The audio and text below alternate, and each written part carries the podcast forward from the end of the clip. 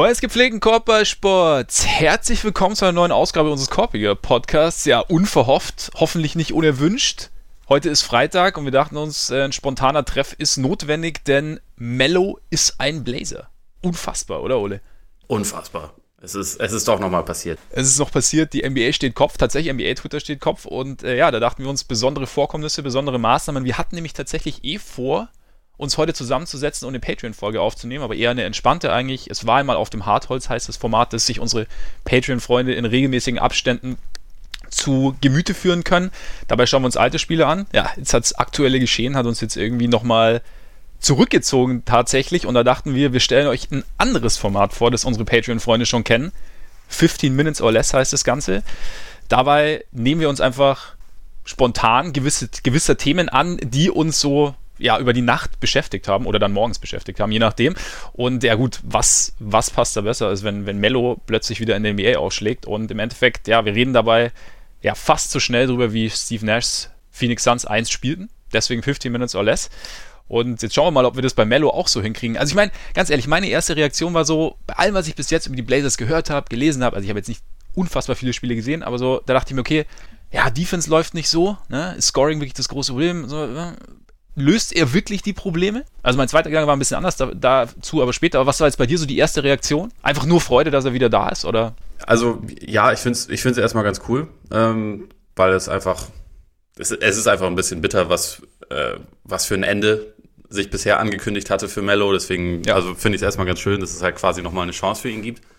Und äh, gleichzeitig muss man natürlich schon davon ausgehen, dass er jetzt auf keinen Fall alle Probleme lösen wird, weil es gibt schon, es gibt schon jede Menge Probleme bei den Blazers aktuell, meiner Meinung nach, und die sind sowohl offensiver als auch defensiver Natur. Also dadurch, dass halt Zach Collins sich verletzt hat und man eh eigentlich schon keinen richtig designierten Power Forward hatte, also er ist ja eigentlich auch eher so Power Forward Center, vielleicht besser auf der 5 aufgehoben und auf dem Flügel hatte man halt einfach quasi keine Länge. Da ist jetzt dann Rodney Hood und Mario Hesonia sind dann ja jetzt irgendwie die Go-To-Leute, die auch, also Hood zumindest ist ja auf seiner Position ganz okay als Verteidiger, aber er ist, er ist nicht lang und nicht groß und das ist halt was, was den Blazers total gefehlt hat. Aber wie wir auch Mello über die letzten Jahre erlebt haben, ist das natürlich jetzt nicht unbedingt derjenige, den man reinholt, wenn man große defensive Probleme hat. Also ich würde sagen, dass da schon auch ein kleines bisschen natürlich die, die Verzweiflung mitschwingt, weil die Blazers halt aktuell auch einfach in einer relativ miesen Situation schon sind. Also mit einer 4-8-Bilanz. Und normalerweise würde man sagen, gut, ist ja auch noch sehr früh in der Saison, aber gleichzeitig weiß man halt auch, dass der, dass der Westen jetzt nicht unbedingt das verzeiht, wenn man längere, längere Schwächephasen hat. Und deswegen denke ich, da sieht man dann halt, okay, Mello wollten wir doch früher schon mal haben. Im Sommer hat zwar Lillard gesagt, nee, der kommt nicht zu uns. Das haben wir jetzt oft genug versucht, aber wenn man ihn für einen ungarantierten Vertrag bekommen hat, ich meine, warum, warum nicht? Kann man ja ausprobieren. Aber es würde mich jetzt schon auch eher wundern, wenn, da, wenn dadurch jetzt irgendwie sich auf einmal alle Probleme lösen. Der, der große Turnaround plötzlich dank Mello. Ja, also klar, ich meine, die Defense, es, es funktioniert halt einfach nicht. Also sie haben jetzt ich, ein Defensive Rating von 109,2, sind auf, auf Platz 19, aber es ist genauso, wenn du die Offense mal anschaust, da sind sie bei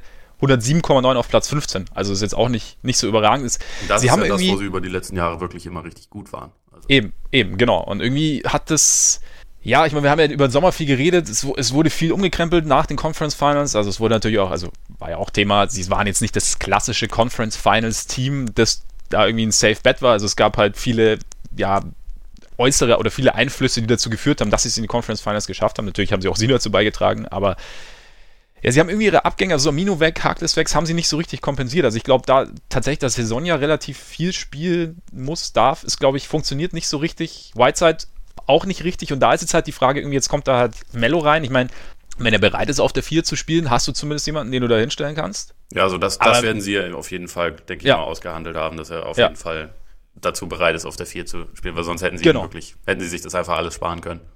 Absolut, weil ich meine, also sie, gerade auf dem Flügel, hast du ja auch gesagt, fehlt Länge und sie verteidigen halt nicht so wahnsinnig gut auf dem Flügel, was ich gehört habe. Und da ist natürlich Mello jetzt mit seiner, ja, in der Defensive nicht wahnsinnig agilen Fußarbeit nicht der richtige wahrscheinlich. Und andererseits, wenn du ihn jetzt hier hinstellst, mein Whiteside fällt jetzt gerade auch nicht irgendwie durch schnelle Bewegungen hinten auf und äh, durch, den, durch den riesigen Einsatz, dann weiß ich nicht, wer halt da dann noch verteidigt, wenn du dann halt die, also das Guard-Duo hast, wo du ja sowieso immer Thema ist, dass es nicht der perfekte defensive Backcourt ist und dann halt jetzt noch im Frontcourt die beiden hast, also dann irgendwie fehlt ein bisschen oder fehlt noch mehr Balance theoretisch. Aber andererseits, wie du sagst, ich meine, du bist halt irgendwie nach der Verletzung von Collins und nach der, nach der ganzen Problematik, nach diesem 4-8-Start, musst du natürlich irgendwas versuchen. Und vielleicht, vielleicht auch mehr Bankrolle für Mello, dass er so ein bisschen da, so ein bisschen Bench-Scoring bringen kann. Vielleicht gibt es irgendwelche Lineups, in denen du ihn halbwegs verstecken kannst, wobei du ihn natürlich auch immer wieder, ich meine, Teams haben wir auch bei den, bei den Rockets gesehen und bei den, bei den Thunder, dass sie sich ihn ganz gern geschnappt haben im, im, Pick and Roll, um ihn da so ein bisschen zu entblößen. Und weiß nicht, wie, wie es jetzt, weil gut, Regular Season hast du natürlich den Vorteil, vielleicht ist da jetzt der, der Scouting Report noch nicht so, noch nicht so groß. Hast du ja auch letzte Woche oder letzte oder die Tage bei der, bei der regulären Folge gesagt. Ja, keine Ahnung. Ich denke, in dem Setup von letzter Saison könnte er vielleicht besser funktionieren. Mello bei den Blazers, aber ich, ich bin gespannt. Also, wie gesagt, ich freue mich auch, dass er wieder da ist. Ich finde es ganz cool, dass er eben, dass er jetzt irgendwie die Möglichkeit hat, nochmal irgendwie ein, ja, eine Rolle einzunehmen. Vielleicht ist er auch durch die Erfahrung jetzt ja noch, noch mal bereiter, irgendwie andere Sachen zu anzunehmen, die er vor vielleicht nicht so angenommen hat. Und ich bin gespannt, weil wir ja auch immer, wir reden ja mal darüber jetzt, zum Beispiel Beispiel Porzingis, der jetzt auch, der noch länger raus war quasi, als Mello jetzt raus war. Mello war jetzt auch knapp ein Jahr raus, ja letztes Jahr nach zehn Spielen gegangen bei den Rockets. Aber er war raus und konnte quasi arbeiten. Also er wird sich natürlich. Mit die, Kapuze die auf dem Kopf aus der Midrange chucken. Das konnte er. Genau, genau. Hat er auch gemacht. Jetzt, absolut. Jetzt, jetzt fällt alle, jetzt fällt noch mehr aus der Midrange. Aber haben vielleicht, weiß ich nicht. Also der, der Speed würde ihm wahrscheinlich Probleme, könnte ich mir vorstellen, würde ihm schon Probleme bereiten. Aber vielleicht, was, was kann so ein Spieler, der ein Jahr an seinem Spiel gearbeitet hat, an was hat er gearbeitet? Was, was, was kann er so, was kann er so bringen? Was allein? Ich meine, das Talent und Skillset ist ja weiterhin da. Ja, wenn das noch so ist, ne? Also ich, ich meine, das ist halt die Frage, wie sie ihn einsetzen, ob sie jetzt denken, weil zuletzt ja abgesehen von Lillard wirklich keiner offensiv so richtig einen Rhythmus hatte, ob man dann sagt, okay, zehn Minuten pro Spiel läuft die Offense über Mello. Ich, ich weiß mhm. nicht, ob das heutzutage noch irgendjemand machen würde, zumal sie ja mit Anthony Simons eigentlich auch jemand haben, der das ganz gut macht. McCollum ist schlecht in die Punkt, ne? Saison ne? gestartet, ja. aber hat ja eigentlich auch genau diese Fähigkeiten natürlich. Oder ob man halt sagt, gut, wir haben jetzt äh, irgendwie nicht das Shooting auf dem Flügel, was wir uns vorgestellt haben. Mello kann werfen, wenn man, wenn man ihm sagt, hey, nimm, nimm nicht erst noch drei Dribblings rein in die, äh, äh, in die Linie, sondern bleib halt draußen stehen, fang den Ball und wirf ihn dann rein. Wenn das die Rolle ist, ich meine, an sich wäre das ja schon möglich, ihn so einzusetzen.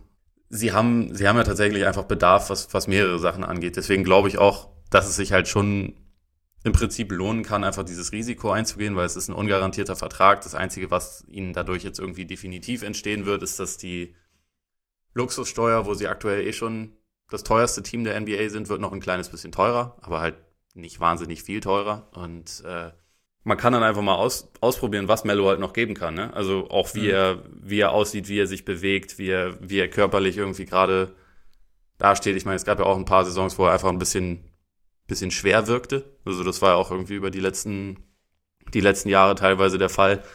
Vielleicht hat er jetzt, wo er im Prinzip schon seit seit dem Sommer auf einer Medientour ist und immer wieder sagt, so ja, ich will aber noch spielen und äh, ich arbeite hart jeden Tag, ich bereite mich darauf vor. Vielleicht präsentiert er sich ja ein bisschen agiler, wer weiß. Also mhm. ich, ich denke, im Großen und Ganzen ist es halt einfach schon ein Risiko, was man eingehen kann. Also weil es halt einfach kein großes Risiko ist, um ehrlich zu sein. Und, äh, ja, eigentlich gar keins, ne? Irgendwie. Ja. Also du sagst Also das Einzige, was man halt sagen könnte, okay, wir hätten jetzt auch gucken können, ob wir mit dem Kaderplatz wen anders bekommen. Ne? Aber ja. Im Zweifel, es werden wahrscheinlich noch mal ein paar Mellow-Trikots verkauft. Auf die Art und Weise amortisiert sich der Deal dann auch. Und ja. äh, vielleicht kann er, vielleicht kann er sportlich noch was geben. Also ich finde das halt, also auch, weil du schon sagst, er hat letzte Saison zehn Spiele gemacht, ist dann jetzt halt seit einer halben Ewigkeit drauf. Man, es ist einfach schwer einzuschätzen, was er jetzt wirklich geben kann. Aber die Blazers haben auf dem Flügel so viele verschiedene Bedarfsstellen im Prinzip, dass es schon sein könnte, dass er, dass er halt zumindest irgendwie so ein bisschen Scoring bringt und wenn er defensiv halt nicht vollkommen überfordert ist und äh, desinteressiert ist, was ich mir halt eigentlich nicht vorstellen kann, weil, weil er ja so, so sehr um diese Chance gekämpft hat, dann äh, kann es sich ja vielleicht lohnen. Ja, das ist, glaube ich, irgendwie, ich finde den Punkt ganz gut, dass du, dass du, äh, wenn du sagst, es gibt halt einfach mehrere kleinere oder größere Baustellen bei den, bei den Blazers und vielleicht ist er wirklich halt kann er irgendwie eine so ein bisschen, ein bisschen verkleinern, ein bisschen zuschütten, kann da vielleicht ein bisschen was machen. Und klar, wie gesagt, Scoring, vielleicht auch, weiß ich nicht, mit, also ich hoffe halt, dass er jetzt Anthony Simmons nicht zu viel wegnimmt, dann sozusagen, der ja irgendwie echt ganz, ganz gut gestartet ist, wobei ich da bei Terry Stotts. Das kann ich mir davon aber auch nicht vorstellen. Ich nee, meine, das ist ja auch nicht hart. Nee, also an Touches meine ich jetzt, was so, dann ja. irgendwie. Ähm, aber da glaube ich, findet Terry Stotts dann irgendwie schon Möglichkeiten, das dann so zu mischen wie gesagt, es ist halt ein bisschen schade, dass, dass halt so das Setup außenrum, dass da halt nicht so diejenigen sind, mit denen er, oder zumindest in meinen Augen, mit, bei denen man ihn besser verstecken könnte. Aber ich hoffe irgendwie auch, dass er da so ein bisschen agiler an die Sache rangeht und dann irgendwie auch seine Rolle findet. Und ich, wie gesagt, ich bin gespannt. Ich finde, Mello, Mello war halt, also bei den Rockets halt diese riesen Punchline so ungefähr. Also letztes Jahr, als es am Anfang nicht lief, war es halt Mello. So, also war so, also ganz simpel mal, so an der Oberfläche.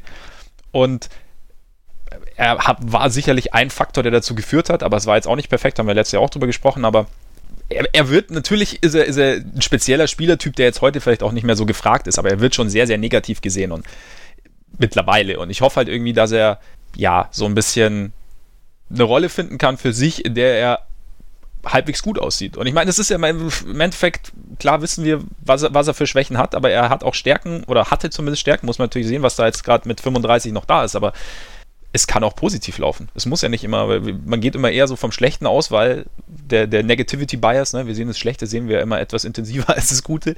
Vielleicht, also allgemein im Leben, nicht nur beim Basketball, aber vielleicht geht da ja was. Weiß ich nicht. Es gibt, er, er kann ihn zumindest, also wie gesagt, Scoring wäre zumindest ein Punkt, wo er ihnen helfen kann und Spacing.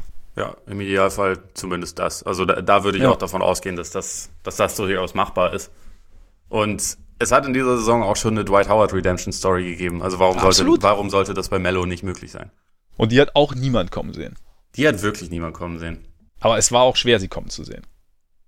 Ja, ich meine, man, man muss ja auch immer noch quasi ein paar Zweifel sich beibehalten. Genau wie bei Andrew Wiggins übrigens auch weil man ja, äh, weil man immer auf die kleine Sample Size hinweisen kann, muss. Kannst du kannst du dich an meine Hängematte erinnern? Ja, kann ich, kann ich. In unserer Over-Under Folge mit, mit Jonathan.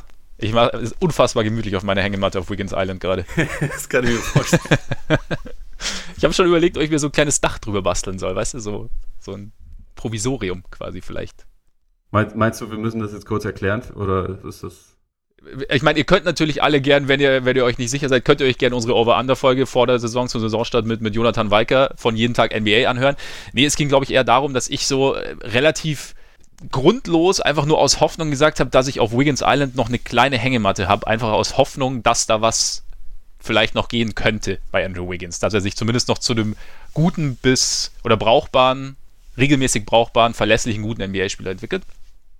Und momentan ist er auf einem guten Weg. Aber wie du, wie du sagst, kleine Sample Size. Ja, sehr gut. Ist auch ein guter Abschluss, würde ich sagen, für die ganze Sache, weil wir sind jetzt so, wir, wir kratzen langsam an den 15 Minuten und ähm, Mike D'Antoni wedelt schon mit der, mit der Taktiktafel. Von daher würde ich sagen, beenden wir die Sache an dieser Dass Stelle. Du sagst, er wedelt mit seinem Schnörres, das hätte ich ziemlich gefeiert. Ah, verdammt, er kam mir zu spät leider. Ja. Oder er kam mir gar nicht, er kam dir. Ja. Nächstes Mal. Nächstes Mal. Wir nehmen genau. das ja öfter auf. Genau, wir nehmen das öfter auf. Wie gesagt, es äh, in regelmäßigen, unregelmäßigen Abständen, je nachdem, was kommt. Vielleicht äh, feiert auch Scotty Pipp nochmal ein Comeback, dann gibt es aber two hours or less, weil dann muss ich erstmal meiner Freude Ausdruck verleihen.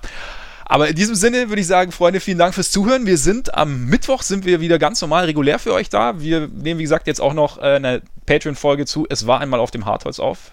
Gerüchten zufolge ist Alan Iverson dabei. Freut sich Rex drauf. Und ansonsten würde ich sagen, jetzt vielen Dank fürs Zuhören. Genießt euren Tag, euren Abend, euren Morgen. Genießt natürlich euer Wochenende und hoffentlich bis nächste Woche. Reingehauen. Reingehauen.